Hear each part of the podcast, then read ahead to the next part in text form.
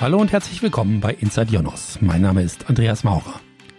Sie nutzen zu Hause oder im Büro wahrscheinlich einen Windows-PC oder einen Rechner von Apple mit macOS. Ein großer Teil der Internetinfrastruktur läuft aber auf dem freien Betriebssystem Linux. Und wenn es hier zu Sicherheitslücken kommt, können die schnell Auswirkungen auf Millionen von Nutzerinnen und Nutzern haben.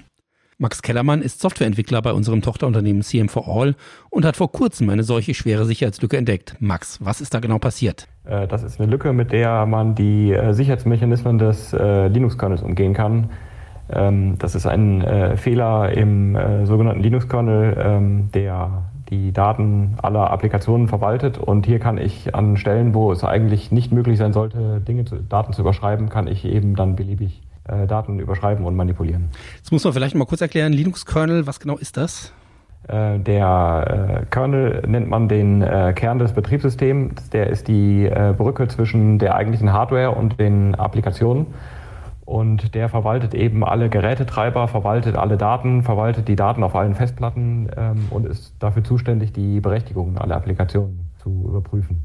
Genau, dafür ist Linux ja eigentlich bekannt, dass es da sehr granulare Berechtigungen gibt. Das heißt, ich kann bei jeder Datei sagen, ob die jemand, ein einzelner Nutzer oder eine Gruppe ausführen, lesen äh, oder beschreiben darf. Ähm, was ist da schiefgegangen, dass das auf einmal jeder konnte?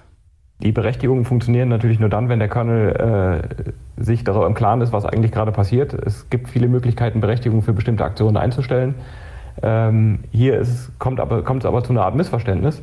Äh, weil es einen, einen Fehler in der Verarbeitung dieser Rechte gibt, dass an einer Stelle ähm, es einen Trick gibt, um am Kernel sozusagen vorbeizulaufen, sich hinter diesen Rechtemechanismen zu verstecken. Das sind Fehler, die äh, treten immer mal wieder auf. Jede Software hat irgendwo ihre Bugs. Und äh, das ist dann durchaus eine normale Sache, dass sie dann entdeckt wird und dann eben äh, behoben wird. Warum ist diese Sicherheitslücke jetzt eigentlich genau so gefährlich? Die ist deswegen gefährlich, weil man sich normalerweise darauf verlässt, dass ein Betriebssystem, ob das jetzt Linux, Windows oder ein anderes ist, dass das ähm, auf, äh, auf die Daten gut aufpasst. Also nicht nur, dass, dass Daten, die ich auf der Festplatte speichere, auch genauso wieder da rauskommen, dass sie nicht kaputt gehen. In unserem Fall war es halt so, dass sie kaputt gegangen sind. Im anderen Fall kann so ein Fehler auch dazu führen, dass ein Angreifer ähm, Daten auch manipulieren kann. Wenn der, äh, wenn der Angreifer möchte, dann kann er bestimmte Dateien an bestimmten Stellen überschreiben und, sagen wir, in wichtigen Dokumenten irgendwelche Werte ändern er kann ähm, selber sich, sich, mehr Berechtigungen geben, als er eigentlich hätte. Er kann damit auch Daten äh, auslesen, die er eigentlich nicht lesen sollte. Und das sind die Dinge, die, für die der Kernel normalerweise zuständig sind. Äh, wenn ein Bug auftritt, dann schafft er eben das nicht, das zu garantieren. Und da man sich darauf verlässt, dass er das tut, ist das eben wichtig, dass eben solche Lücken dann auch äh, schnell geschlossen werden. Ihr habt diese Lücke jetzt Dirty Pipe äh, getauft. Ähm, ich glaube, in diesem Pipe steckt ja auch schon so ein bisschen drin, wo der Fehler lag. Ja, das ist so ein bisschen eine augenzwinkernde Referenz auf ein anderes Sicherheitsloch, das es, glaube ich, vor fünf Jahren schon mal gegeben hat, das ähnlich funktioniert hat, wo man auf ähnliche Weise äh, beliebige Daten überschreiben konnte. Das haben die äh, Finder damals Dirty Cow genannt. Cow ist nicht die Kuh, sondern ist eine Abkürzung für Copy on Write. Das ist ein Mechanismus im Kernel, äh, wo es um äh, das Teilen von Daten zwischen verschiedenen Prozessen geht. Ähm, das äh, geht bei uns eben nicht um Copy on Write, um diesen Mechanismus, sondern um sogenannte Pipes. Äh, und Pipes ist, eine, äh, ist ein anderer Mechanismus, wo verschiedene Applikationen untereinander Daten austauschen können. Und um diese Pipes geht das eben. Das ist ein Trick, wo ich den Kernel über eine Pipe davon überzeugen kann, bestimmte Daten zu überschreiben. Wie bist du jetzt überhaupt auf diese Lücke aufmerksam geworden? Äh, da bin ich unfreiwillig äh, darüber gestolpert, weil wir auf einigen Servern immer wieder kaputte Dateien hatten. Und äh, ich bin einfach nicht darauf gekommen, wie unsere Software dazu kam, da äh, naja, die Daten kaputt zu machen. Es war ein Fehler drin, das ergab alles überhaupt keinen Sinn. Und ich habe gesucht und gesucht und gesucht und habe nichts gefunden, bis ich am Ende äh, über viele Umwege darauf gekommen bin, dass es ein Bug im Kernel ist, der eben meine äh, Anfragen, bestimmte Daten irgendwo hinzuschreiben, an die falsche Stelle schreibt. Und äh, was hast du dann unternommen, als du das äh, Problem identifiziert hattest? Ja, ich habe erstmal genau äh, geschaut, wo ist, die, äh, wo ist dieses Problem im Kernel, habe dann relativ schnell festgestellt, also ich konnte das reproduzieren, konnte, äh, habe ein Programm geschrieben, wo ich nach einer Sekunde sehen konnte, okay, Datei ist tatsächlich kaputt. Das ist eigentlich immer das Allerschwierigste, wenn man so einen Fehler hat, der äh, Daten kaputt macht. Wie, wie kriege ich das nachgestellt? Wenn man das einmal nachgestellt hat, dann kann man gucken, okay, der Kernel, äh, bei dieser neuesten Kernel-Version äh, tritt der Fehler auf. Dann sucht man eine Kernel-Version, die bei einer alten Version, bei der das nicht mehr auftritt, die habe ich relativ schnell gefunden. Und sucht dann exakt die Stelle dazwischen, wo die Version dazwischen die, die erste ist, die verwundbar ist gegen, diese, gegen dieses Problem. Und äh, nachdem ich das genau identifiziert hatte, an welcher Stelle das äh, äh zuerst äh, aufgetreten ist, habe ich dann das äh, Linux Kernel Security Team äh, kontaktiert per E-Mail. Das sind bestimmte Kernel-Entwickler, die genau für Security-Fragen zuständig sind. unter anderem Linus Torvalds, der Erfinder von Linux. Und habe mit denen dann darüber gemeldet und die haben mir dann bestätigt, ja, das ist genau dieser, dieser Fehler.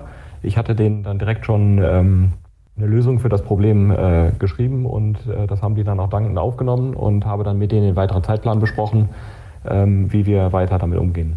Das ist ja, glaube ich, auch nochmal ein wichtiger Punkt. Linux ist eine sogenannte Open Source Software, das heißt, der Quellcode ist frei und es gibt auch keine Firma, der Linux gehört.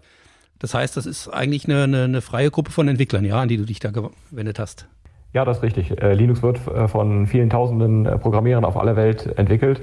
Ähm, viele davon sind äh, auch angestellt bei äh, Firmen, die sich für Linux interessieren und die Linux selber einsetzen und die natürlich dann in dem Moment sich das Know-how äh, dann in, in der Firma haben wollen.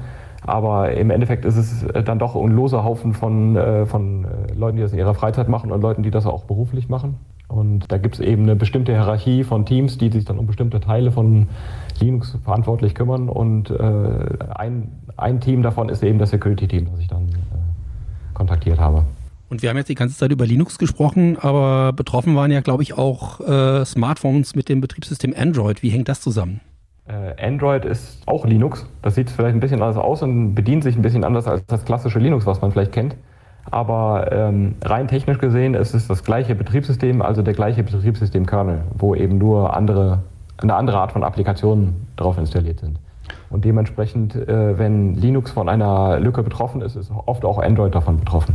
Und was hätte jetzt auf Android-Smartphones passieren können? Da sind ja normalerweise nicht mehrere Nutzer, die dasselbe Telefon benutzen. Das stimmt. Wichtig bei Android ist ähm, nicht die Isolation von verschiedenen äh, Benutzern untereinander, wenn mehrere Benutzer den einen Computer benutzen, sondern eher hauptsächlich, dass verschiedene Apps bestimmte Berechtigungen haben. Es gibt zum Beispiel Apps, die äh, dürfen ähm, von der Kamera Bilder aufnehmen. Es gibt andere Apps wiederum sollen das eben nicht. Wenn ich mir ein äh, klassischer Fall, ich äh, lade mir ein Puzzlespiel runter, dann soll das mich nicht äh, dabei filmen oder, mal, oder währenddessen meine Gespräche aufnehmen. Das hat dann eben keine Berechtigung dazu. Die Spiele-App darf zum Beispiel auch nicht meine WhatsApp-Nachrichten lesen, die verschlüsselt auf dem Handy installiert sind. Und äh, an der Stelle ist es auch besonders wichtig, dass eben die Apps voneinander gut getrennt sind, dass sie eben nicht sich gegenseitig in die Quere kommen oder meine Privatsphäre verletzen, wenn ich das nicht will. Und ähm, deswegen ähm, ist das hier so gefährlich, weil der äh, Kernel es eben nicht mehr schafft, die Apps gegeneinander abzuriegeln. Es ist jetzt ja, glaube ich, über zwei Wochen her, dass du diese Lücke entdeckt hast. Das ist ein Prozess, den nennt man, glaube ich, Responsible Disclosure. Was ist jetzt in diesen zwei Wochen passiert? Ja, zunächst habe ich direkt am, am, selben Tag eben das Linux Kernel Security Team äh, kontaktiert, habe dann ein paar Tage später äh, mit äh, einer anderen äh, privaten Mailingliste gesprochen. Das sind die Linux-Distributionen, die eben auch Vorbereitungszeit brauchen, um äh, Security-Updates herauszugeben. Äh, ich habe mit Google viel gemeldet, die natürlich auch ein Interesse daran haben, dass Android, dass das Problem in Android behoben wird.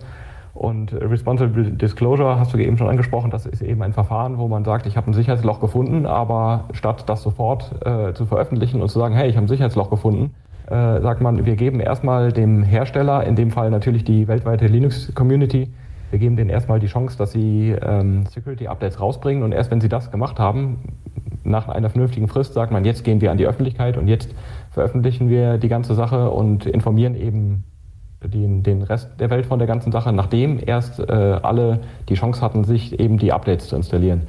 Wenn man das äh, sofort veröffentlichen würde, dann wäre eben das Problem, äh, dass äh, es noch keine Updates gibt und äh, jeder äh, verwundbar ist und das ist eine Sache, die man eigentlich vermeiden möchte. Von daher reduziert man so das Risiko für alle Linux-Benutzer. Zum Schluss dann die Frage, die sich, glaube ich, bei jeder Sicherheitslücke stellt. Was müssen jetzt die Nutzer von Android und von Linux-Systemen beachten? Was soll man jetzt tun? auf jeden Fall Ausschau halten nach äh, ähm, äh, Sicherheitsupdates. Alle Updates immer einspielen, das ist immer wichtig. Das gilt äh, für jeden Computer und auch für jedes Smartphone.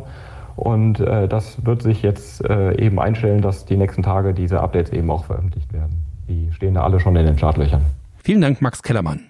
In den Shownotes zu dieser Inside Jonas Folge finden Sie den Link zu einem Blogpost, in dem Max ausführlich beschreibt, wie er Dirty Pipe gefunden hat.